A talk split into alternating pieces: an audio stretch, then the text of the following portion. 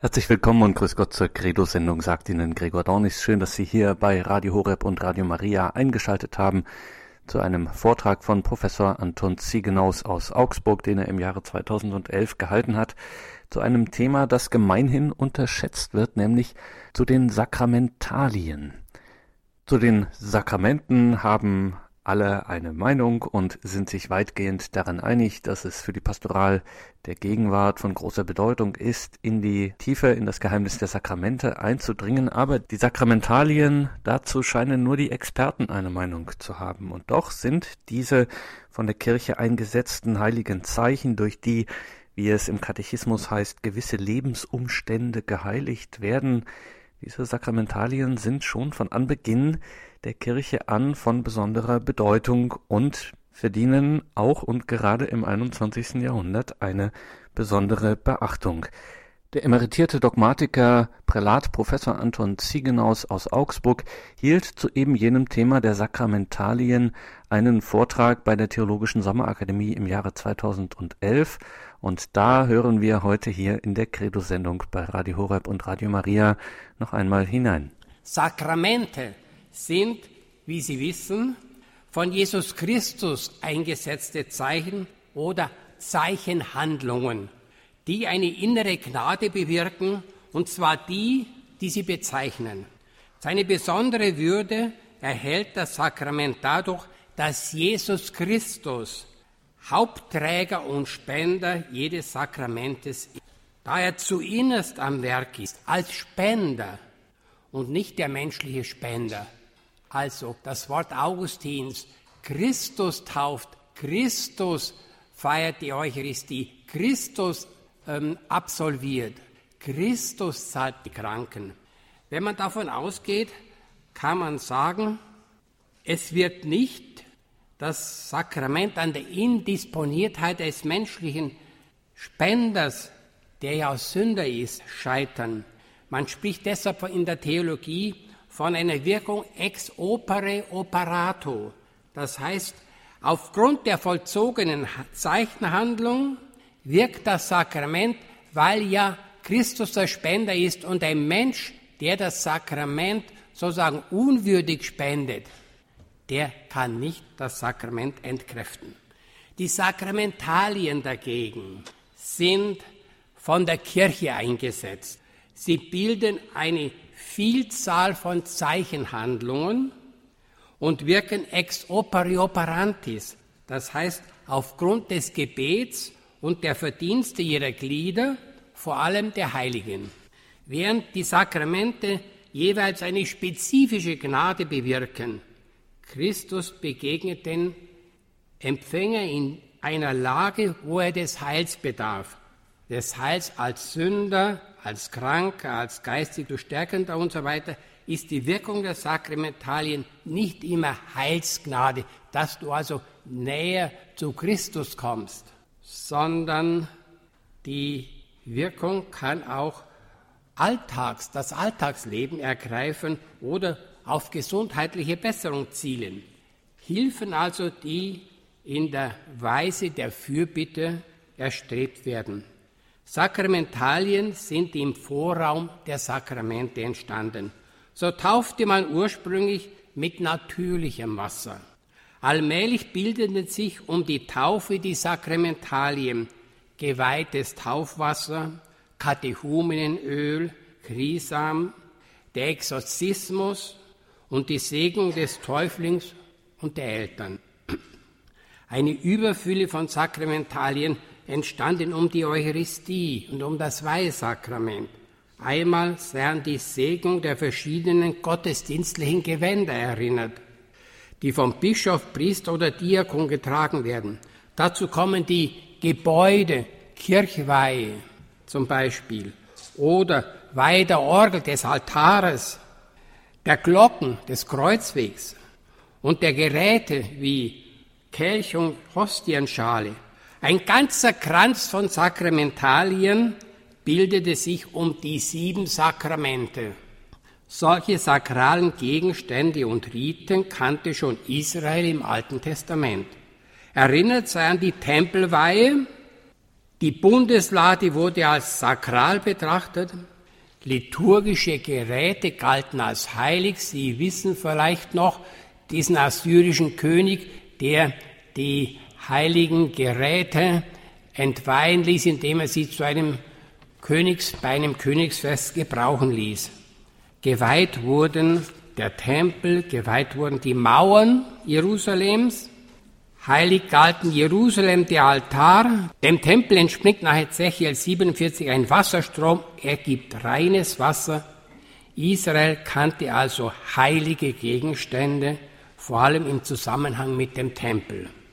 Kranz- und Strahlfunktion der Sakramentalien lässt sich auch beim Ursakrament Jesus Christus feststellen. Wenn nach einem Wort Leos I. in die Sakramente übergegangen ist, was an unserem Erlöser sichtbar war, müssen wir auch die Sakramentalien in Betracht ziehen. Unwillkürlich denkt man an das Kleid Jesu von dem heilende Kraft ausging. Die Leute wollten ihn berühren. Ohne die Echtheitsfrage erörtern zu wollen, gehen die Gedanken zum Turiner Leichentuch oder zum heiligen Rock in Trier, die vom Volk verehrt werden. Hat die Erwähnung der Verlosung der Kleider bei der Kreuzigung oder der Leichentücher nur historischen Wert, dass man dran denkt?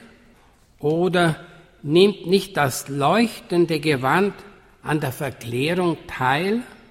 Vor allem aber ist das Kreuz Christi sowohl in seiner damaligen materiellen Konkretheit als Segensform ein Sakramentale. Die Sakramentalien leiten sich also vom Ursakrament Jesus Christus und von den sieben Einzelsakramenten her und stehen im Vorraum als Zeichen und Magnetfeld.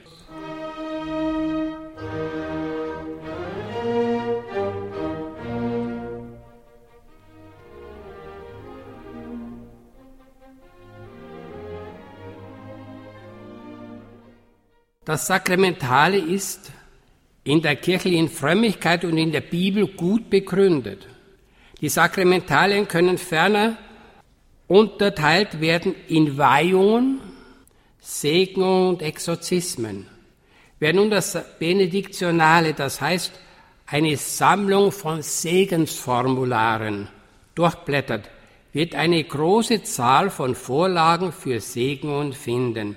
So gibt es Segnungen im Laufe des Kirchenjahres, wie Blasius-Segen, Speise, Weihe, an Ostern Kräutersegen und am Fest der Aufnahme Mariens in den Himmel.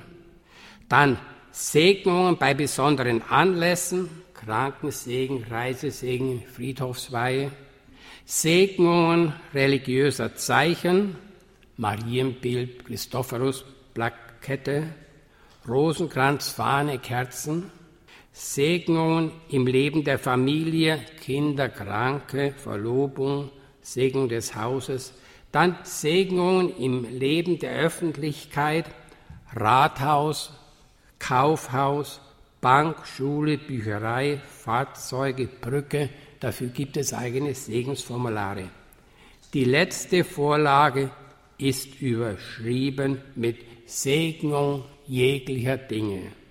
Dieser Überblick zeigt, dass man zwar, wie wir gesehen haben, die Sakramentalien nach ihrem Bezug zu den einzelnen Sakramenten einordnen kann. So den Blasius-Segen in einem Bezug zur Krankensalbung oder die Verlobung in ihrer Hinordnung zum Ehesakrament. Aber letztlich kann man alles segnen und wird auch alles gesegnet. Ob es sinnvoll ist, sei dahingestellt. Auf alle Fälle zeigt dieser Überblick den breiten Wirkungs- und Geltungs- und Anwendungsbereich der Sakramentalien. Nun stellt sich die Frage, wie dieser weite Kreis von Sakramentalien sozusagen angesiedelt an der äußeren Peripherie der sich um die Sakramente lagernden konzentrischen Kreise sinnvollerweise verstanden und erklärt werden soll. Also jetzt eine theologische Vertiefung. Wir, ge wir gehen für die Erklärung von der Überlegung aus, dass zu den Sakramentalien immer ein irgendwie sichtbares Zeichen, ein Ding oder eine Handlung und etwas Unsichtbares gehört. Dieses Unsichtbare besteht in der Regel in einem Gebet oder einer Segenshandlung. Die ganze sichtbare und unsichtbare Schöpfung muss ferner theologisch als seinsmäßig gut betrachtet werden, wie es Genesis 1.31 sagt, Gott sah alles, was er gemacht hatte, es war sehr gut. Aufgrund dieser seinsmäßigen Güte kann alles Geschaffene als Hinweis und Hinführung zum Schöpfer als Zeichen seiner Güte und Schönheit verstanden und zum Segnen verwandt werden. Zum Beispiel hat die Kirche nie wie die Gnosis, also eine Richtung in den ersten Jahrhunderten, die leibfeindlich waren. Zum Beispiel hat die Kirche nie den Alkohol verteufelt. Prinzipiell nicht, sondern den Wein, denken Sie an Johanneswein, oder sogar äh, geweiht und sogar als unabdingbare Voraussetzung für die Eucharistie gebraucht. Man muss bedenken, dass hier Wein genommen wird um nun die Gegenwart Christi zu bezeichnen. Und der Christ bietet geweihten Wein als Segensgaben seinen Gästen an. Was schlecht ist, zum Beispiel zum Töten gedachtes Gift oder eine sündige Handlung und was dazu beiträgt, kann nie gesegnet werden, wenn Segen eine Erfüllung von Gott voraussetzt, kann ich nicht Gott zum Helfer bei einer Sünde instrumentalisieren. Trotz der seinsmäßigen Güte ist auf die gesamte Schöpfung ein Fluch gefallen. Das ist nur ein weiterer Gesichtspunkt. Der Mensch hielt dem Versuche nicht stand, der seinerseits vorher schon Gott durch den Missbrauch seiner Freiheit die Anerkennung verweigerte. So kam durch die Ursünde nicht nur über alle Menschen, sondern über die ganze Schöpfung, die auf den Menschen im Positiven wie im Negativen hingeordnet ist, ein Fluch. Davon spricht Paulus in Römer Kapitel 7 und 8. Zunächst stellt er sein inneres Chaos fest. Ich begreife mein Handeln nicht. Ich tue nicht, was ich will, sondern das, was ich hasse. Wenn ich aber das tue, was ich nicht will, erkenne ich an, dass das Gesetz gut ist. Denn ich tue nicht das Gute, das ich will, sondern das Böse, das ich nicht will. Wenn ich aber das tue, was ich nicht will, dann bin ich nicht mehr ich es, der so handelt, sondern die in mir handelnde Sünde. Ich sehe ein anderes Gesetz in meinen Gliedern, das mit dem Gesetz der Vernunft im Streit liegt und mich gefangen hält im Gesetz der Sünde, von dem meine Glieder beherrscht. In dieses Durcheinander ist nun die ganze Schöpfung hineingezogen, die deshalb auch auf die Erlösung hofft. So fährt Paulus fort, die ganze Schöpfung wartet sehnsüchtig auf das Offenbarwerden der Söhne Gottes. Die Schöpfung ist der Vergänglichkeit unterworfen, nicht aus eigenem Willen, sondern durch den, der sie unterworfen hat. Aber zugleich gab ihr Hoffnung. Auch die Schöpfung soll von der Sklaverei der Verlorenheit befreit werden zur Freiheit und Herrlichkeit der Kinder Gottes. Denn wir wissen, dass die gesamte Schöpfung bis auf den heutigen Tag seufzt und in Geburtswehen. Also nicht nur der Mensch, sondern die ganze Schöpfung erwartet die Erlösung und ist auf die Hoffnung hin angelegt.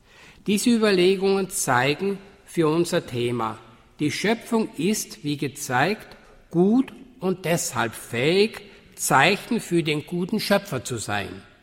Doch das als gut geschaffene ist auch gefährdet und kann zur Gefahr werden. So bedürfen auch die als gut geschaffene, nun gefährdende Dinge des Beschutzes, des Segens, dieses Schutzes gegen das Dämonische und die Gefahren des Lebens, und zwar in den verschiedensten Situationen. Geschaffene Dinge können also Hilfsmittel werden, dazu müssen sie disponiert werden, nämlich durch Weihe, Segen oder Reinigung. Gläubiger Sinn hat als solche Mittel Naturdinge entdeckt, wie Wasser oder Öl, aber auch künstliche Produkte geschaffen, wie Medaillen zu verschiedenen Zwecken, die Benediktusmedaille oder die wunderbare Medaille, Ketten zum Umhängen, Ringe oder Plaketen. Glaubensdistanzierte spotten manchmal darüber. Aber wie sehr der Mensch solche Hilfen erwartet, zeigen die Fehlformen des Aberglaubens, der Steinen, Anhängern oder anderen Symbolzeichen sein Vertrauen entgegenbringt.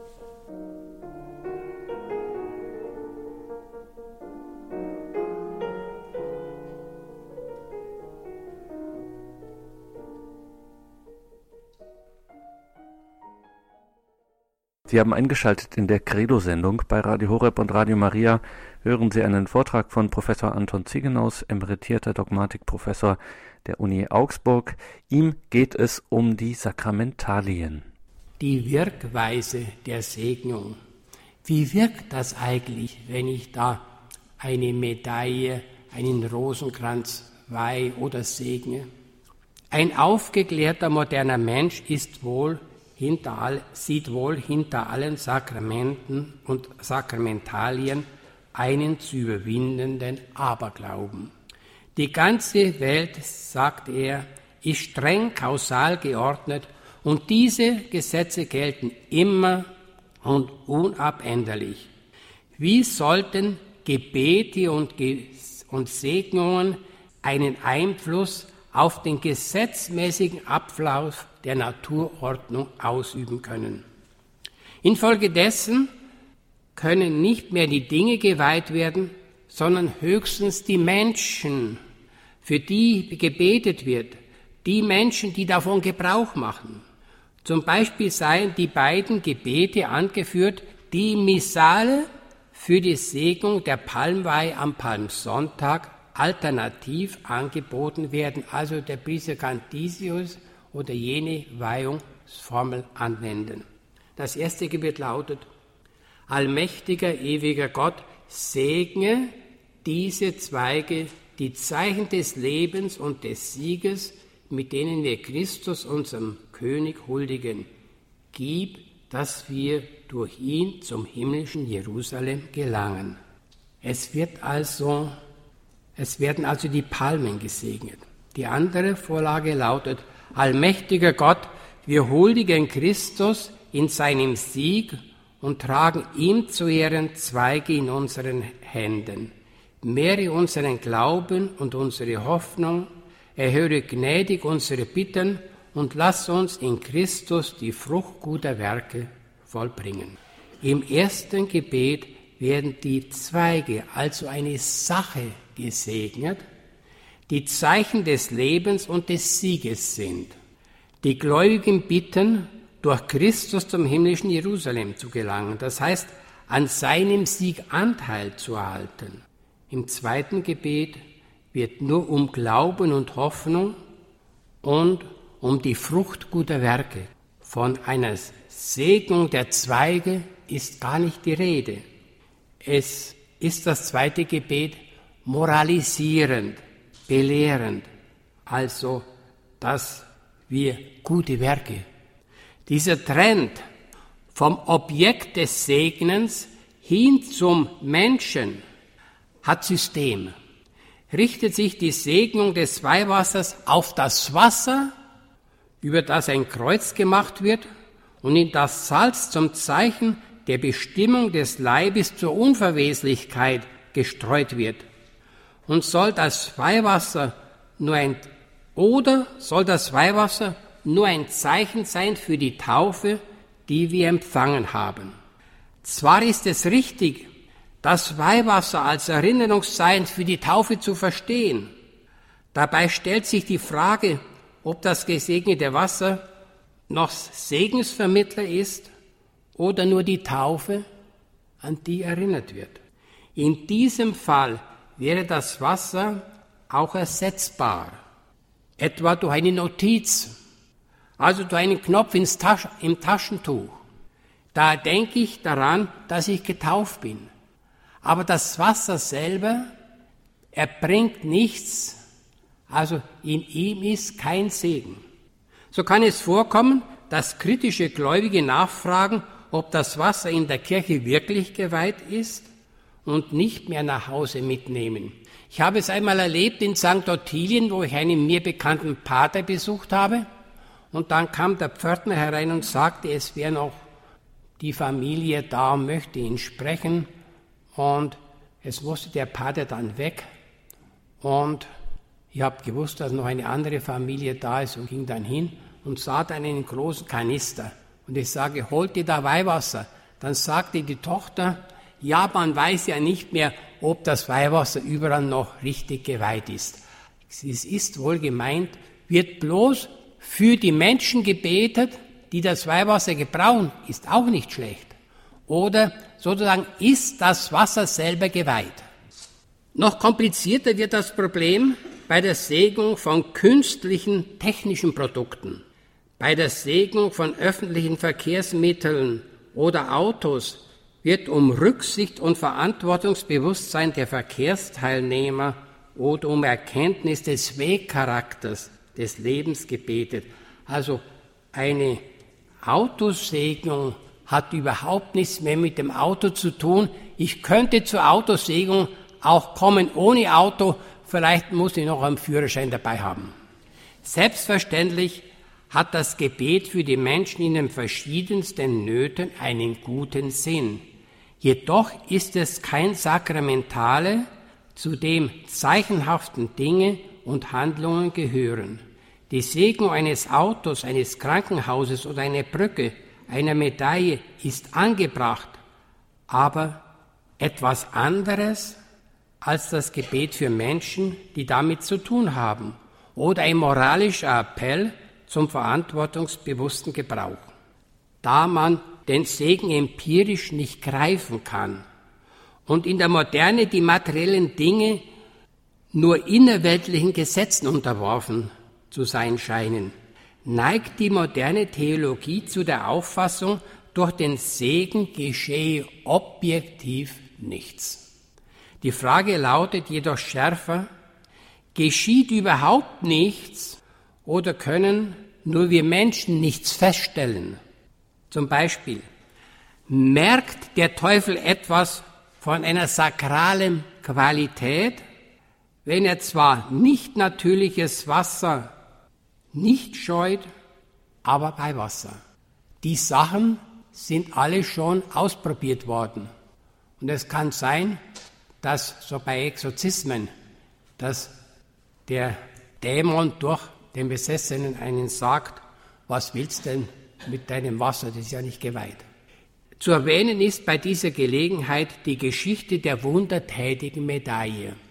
1830 erschien im Kloster der Vinzentinerinnen in Paris, Rue de Bac, die Mutter Gottes der Novizin Katharina, der späteren heiligen Katharina Labouré, und gab ihr den Auftrag, eine bestimmte Medaille prägen zu lassen. Mit dieser Medaille verbinden sich eine Menge von unerwarteten, überraschenden Phänomenen, von Bekehrungen und Heilungen. Die Wirkungen nur auf einen Magnetismus zurückzuführen, ist einfach lächerlich. Die Verbreitung der Medaille ging ins Millionenfache und manche von uns, die hier sind, tragen diese Medaille. Intellektuelle werden sich vielleicht über solchen Aberglauben lustig machen. Jedoch das einfache Volk fand, durch, fand dadurch einen Zugang zum Glauben. Die Darstellungen der Medaille bilden in vereinfachter Form eine Synthese des Glaubens. Für viele Sakramentalien gilt, was René Laurentin in seinem Buch über Katharina Labouré und über die wundertätige Medaille schreibt wörtlich, Man müsste einmal diese Phänomene würdigen, man verachtet sie zu leicht. Die Religion des Volkes, die Religion der Armen, die Religion der Zeichen darf man nicht schief anschauen, nicht von der Höhe seiner Theologie herab, sondern gemäß den Wegen Gottes und gemäß den Früchten. Zitat Ende. Für Medaillen gilt das Gleiche wie für Wasser. Engel und Teufel erkennen, ob sie geweiht sind.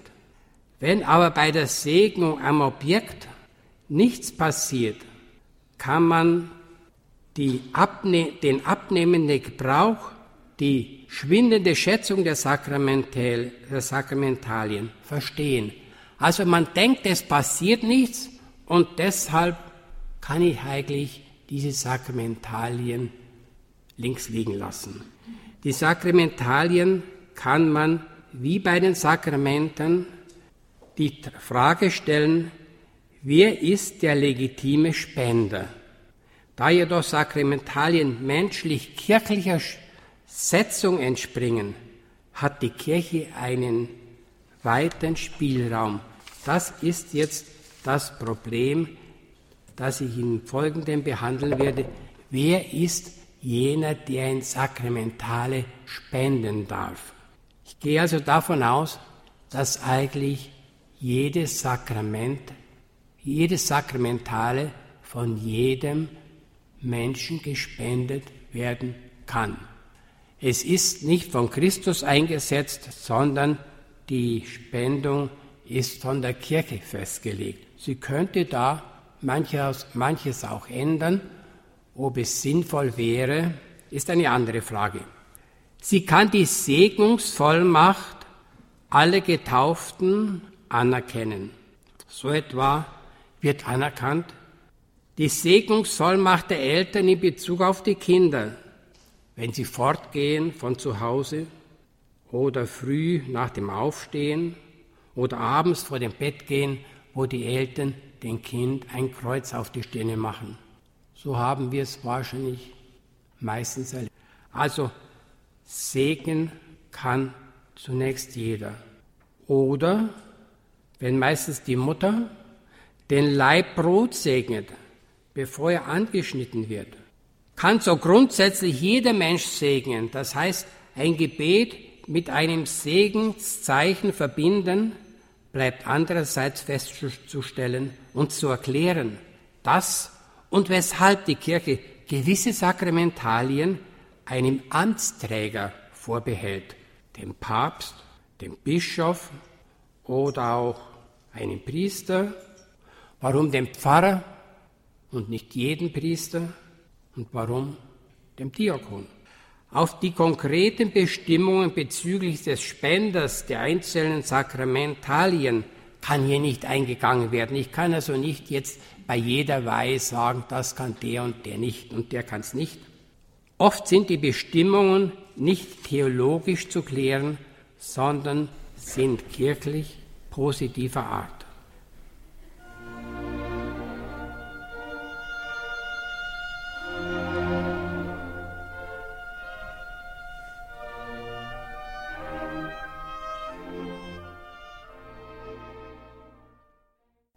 Dass die Weihe einer Kirche einem Bischof zunächst zusteht, wie auch die Errichtung einer Pfarrei, liegt nahe. Genauso wie das Pfarrzentrum der Pfarrer weihen wird, so ist die Art des Sakramentales bei der Spenderfrage dann doch irgendwie relevant, wird also eine Pfarrei errichtet, wird ein Pfarrzentrum eingeweiht. Zum Exorzismus über Besessene bedarf es einer besonderen und ausdrücklichen Erlaubnis des Ortsordinarius. Er darf sie nur einem Priester geben, so das Kirchenrecht, der durch Frömmigkeit, Wissen, Klugheit und untadeligen Lebenswandel sich auszeichnet. Diese Bestimmungen sind sinnvoll Klugheit und Wissen sind erforderlich, weil der Exorzismus eine äußerst sensible Angelegenheit ist und Besessenheit von einer ungewöhnlichen, natürlichen, seelischen Erkrankung zu unterscheiden ist. Eine falsche Diagnose brächte nicht nur die Kirche, sondern auch den Kranken in den Verruf, dass er besessen sei. Frömmigkeit und untadeliger Lebenswandel werden gefordert, weil schon im Evangelium vom Exorzisten verlangt wird, starker Glaube und Gebet. Warum muss es aber ein Priester sein? Sollte nicht einer heiligmäßigen Persönlichkeit Vorzug gegeben werden? So beachtlich dieses Argument auch ist, übersieht es doch die spezifische Aufgabe und Sendung des Priesters. Es gibt nämlich neben den praktischen Gründen für gewisse Reservationen, das heißt, dass er nicht jeder machen kann, es ist bestimmten Personen vorbehalten, es gibt dafür auch theologische Gründe. Neben den praktischen und in der Regel auch angemessenen Gründen, wie etwa, dass eben das Pfarrzentrum der Pfarrer einweiht, müssen auch jene Gesichtspunkte ins Blickfeld gerückt werden, die sich aus dem Weihsakrament ergeben. Wenn diese in besonderer Weise zur Christusrepräsentanz befähigt, also der Priester soll handeln in persona Christi. Nicht sein Leib ist gemeint, wenn er sagt, das ist mein Leib. Er handelt eben in der Person Christi. Dann gehört zum Exorzismus auch die Vergegenwärtigung des segnenden und exorzisierenden Christus. Seine Sendung bestand vordringlich darin, die Macht der Dämonen zu brechen. Deshalb hat er nicht nur immer wieder Dämonen ausgetrieben, sondern seine diesbezügliche Sendung betont. Er ist der Stärkere, der durch den Finger Gottes die Dämonen austreibt. Lukas 11, 20. Er wirft den Fürsten dieser Welt hinaus. Johannes 12, 31. Er muss Jesus weichen. Matthäus 4,10. Die Sendung Jesu hatte einen antidämonischen Akzent. Wenn also manche meinen, den Teufel gibt es gar nicht, so hätte das zur Konsequenz, dass Jesus sozusagen wie Don Quixote gegen ein Phantasma gekämpft hätte, gegen eine Einbildung, die es gar nicht gab. Es heißt, Jesus hat wörtlich Fleisch und Blut angenommen um durch seinen Tod den zu entmachten, der die Gewalt über den Tod hat, nämlich den Teufel. Hebräer 2,14. 1 Johannes 3,8 sagt in ähnlichem Sinn, der Sohn Gottes aber ist erschienen, um die Werke des Teufels zu zerstören. Jesus gibt, nur, gibt nun diese Sendung an die Jünger weiter. Denn bei der Aussendung wörtlich gab er ihnen die Vollmacht, die unreinen Geister auszutreiben. Markus 6, 7. In Jesu Namen werden die Jünger Dämonen austreiben. Markus 16, 17. Die Dämonenaustreibungen gehörten also zu den besonderen Aufgaben Jesu und der Apostel. Insofern müssten sie auch heute stärkere Beachtung finden und gehören sicher zu den Sendungen des Weihsakraments. Dabei ist freilich nicht nur an die Besessenen im strengen Sinn zu denken, die zu exorzizieren sind, sondern auch an das Wirken der Dämonen im weiteren Sinn, soweit sie die gesamte Umwelt mit Unheil, mit Not und mit Chaos belasten. Diesen Zweck dient allgemein der Segen und der Gebrauch des Weihwassers. Also einfach die Vertreibung der bösen Geister, auch in dem Fall, wo überhaupt nicht an eine Besessenheit zu denken ist. Wie schon gezeigt wurde, bedarf der gesamte Kosmos der Erlösung. Dabei ist noch ein weiterer Gesichtspunkt zu berücksichtigen, der den Segen des, dem Segen des Priesters eine besondere Wirkung zuerkennt. Der Priester ist nicht nur Repräsentant Christi, sondern auch der Kirche. Das Opus Operantis Ecclesiae, also das Werk der handelnden Kirche, ist jedoch mehr als das Gebet einzelner Gläubiger. Denn das Gebet des Priesters fasst das Gebet der ganzen Kirche zusammen. Thomas von Aquin begründet die, Sendung, die Spendung des Sakraments der Krankensalbung, wo es heißt, die Ältesten sollen gerufen werden und beten über den Kranken. Er sagt dazu, jenes Gebet spricht der Priester nicht in seiner eigenen Person, da er manchmal ein Sünder und darum nicht erhörenswert wäre. Vielmehr erfolgt diese, dieses Gebet in der Person der ganzen Kirche, in deren Stellvertretung er gleichsam als Person öffentlich recht beten kann. Das gilt aber nicht für den Laien, der nur Privatperson ist. Auch das Konzil von Trient sieht die Priester als Persone publicae, die orant in persona ecclesiae, das heißt als amtliche Personen, die in der Person der Kirche beten. Die Stellvertretung der Kirche durch den Priester wird auch vom Zweiten Vatikanum gelehrt, wenn es sagt, durch die heilige Krankensalbung und das Gebet der Priester empfiehlt die ganze Kirche den Leidenden und verklärt, den Leidenden und verklärten Herrn, dass er sie aufrichte und rette. Es ist eigentlich ein, ein wunderbarer Gedanke. Und wenn ich die Krankensalbung spende und wenn der Kranke noch bei Bewusstsein ist und Angehörige da sind, dann sage ich, für sie ist jetzt das Leiden nicht nur eine Last, von der man befreit sein will, sondern es, es bittet sie die ganze Kirche, dass sie dieses Leiden jetzt Christus schenken und somit durch ihr Leiden Gutes tun, wenn sie es aufopfern. Also der, der Priester vertritt nicht nur Christus, sondern auch die ganze Kirche, weil er Christus vertritt, das Haupt der Kirche und insofern auch die ganze Kirche.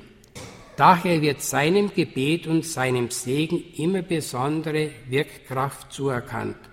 Von dieser Überlegung her ist es sinnvoll, dass etwa beim gemeinsamen Mahl, wenn der Priester da ist, dass er das Tischgebet betet. Das ist also so üblich, dass man etwa bei Beerdigungen, beim Leichenschmaus, wenn ein Priester da ist, sagt, möchten Sie das Tischgebet sprechen. Man geniert sich oft, dass man immer selber das tun muss und man sagt vielleicht, das kann doch eigentlich jeder. Das stimmt, aber es ist sinnvoll, dass man sagt, es ist in das Gebet des Priesters die ganze Kirche einbezogen. Und insofern also wird ihm eine besondere Wirkkraft zuerkannt. Die Sakramentalien beziehen sich, sich in ihrer Vielheit auf alle möglichen Situationen, auf Essen und Trinken, Osterspeisen, Weih, Johanneswein, Leibbrot beim Anschneiden.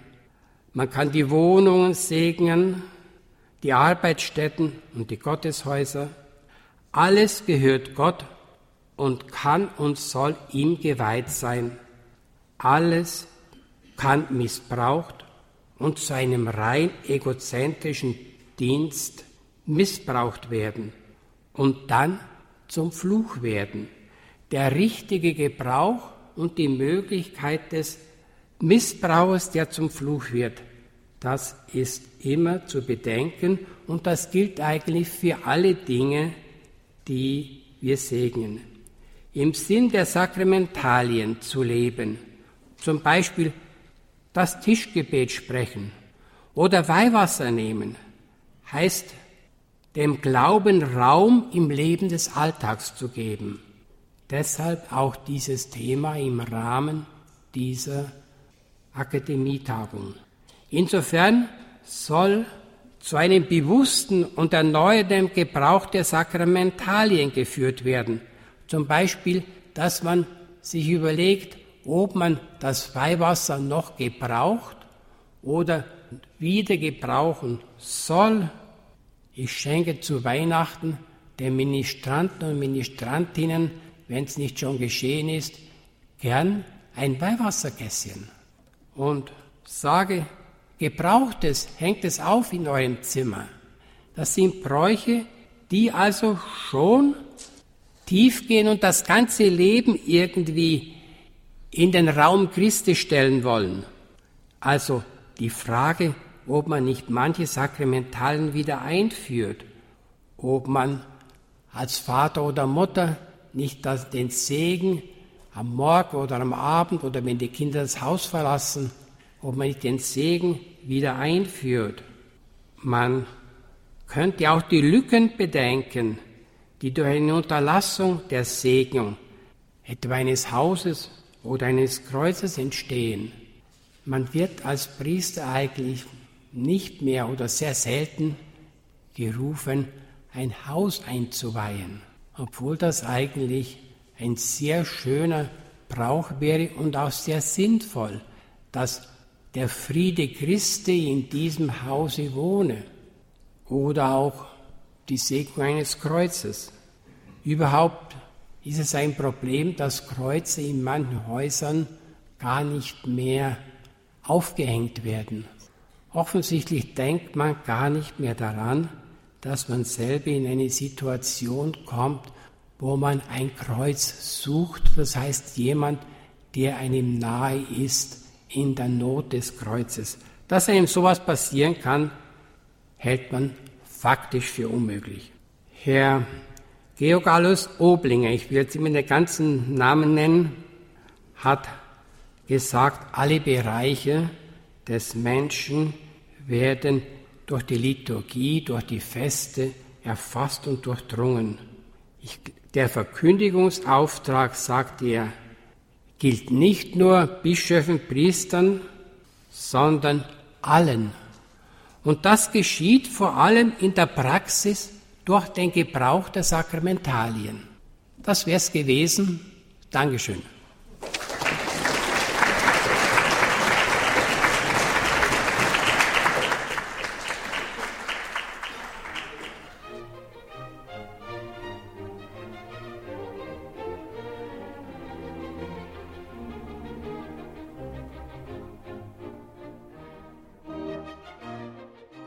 Der heutigen Credo-Sendung bei Radio Horeb und Radio Maria hörten Sie einen Vortrag von Professor Anton Ziegenaus aus Augsburg zum Thema Sakramentalien.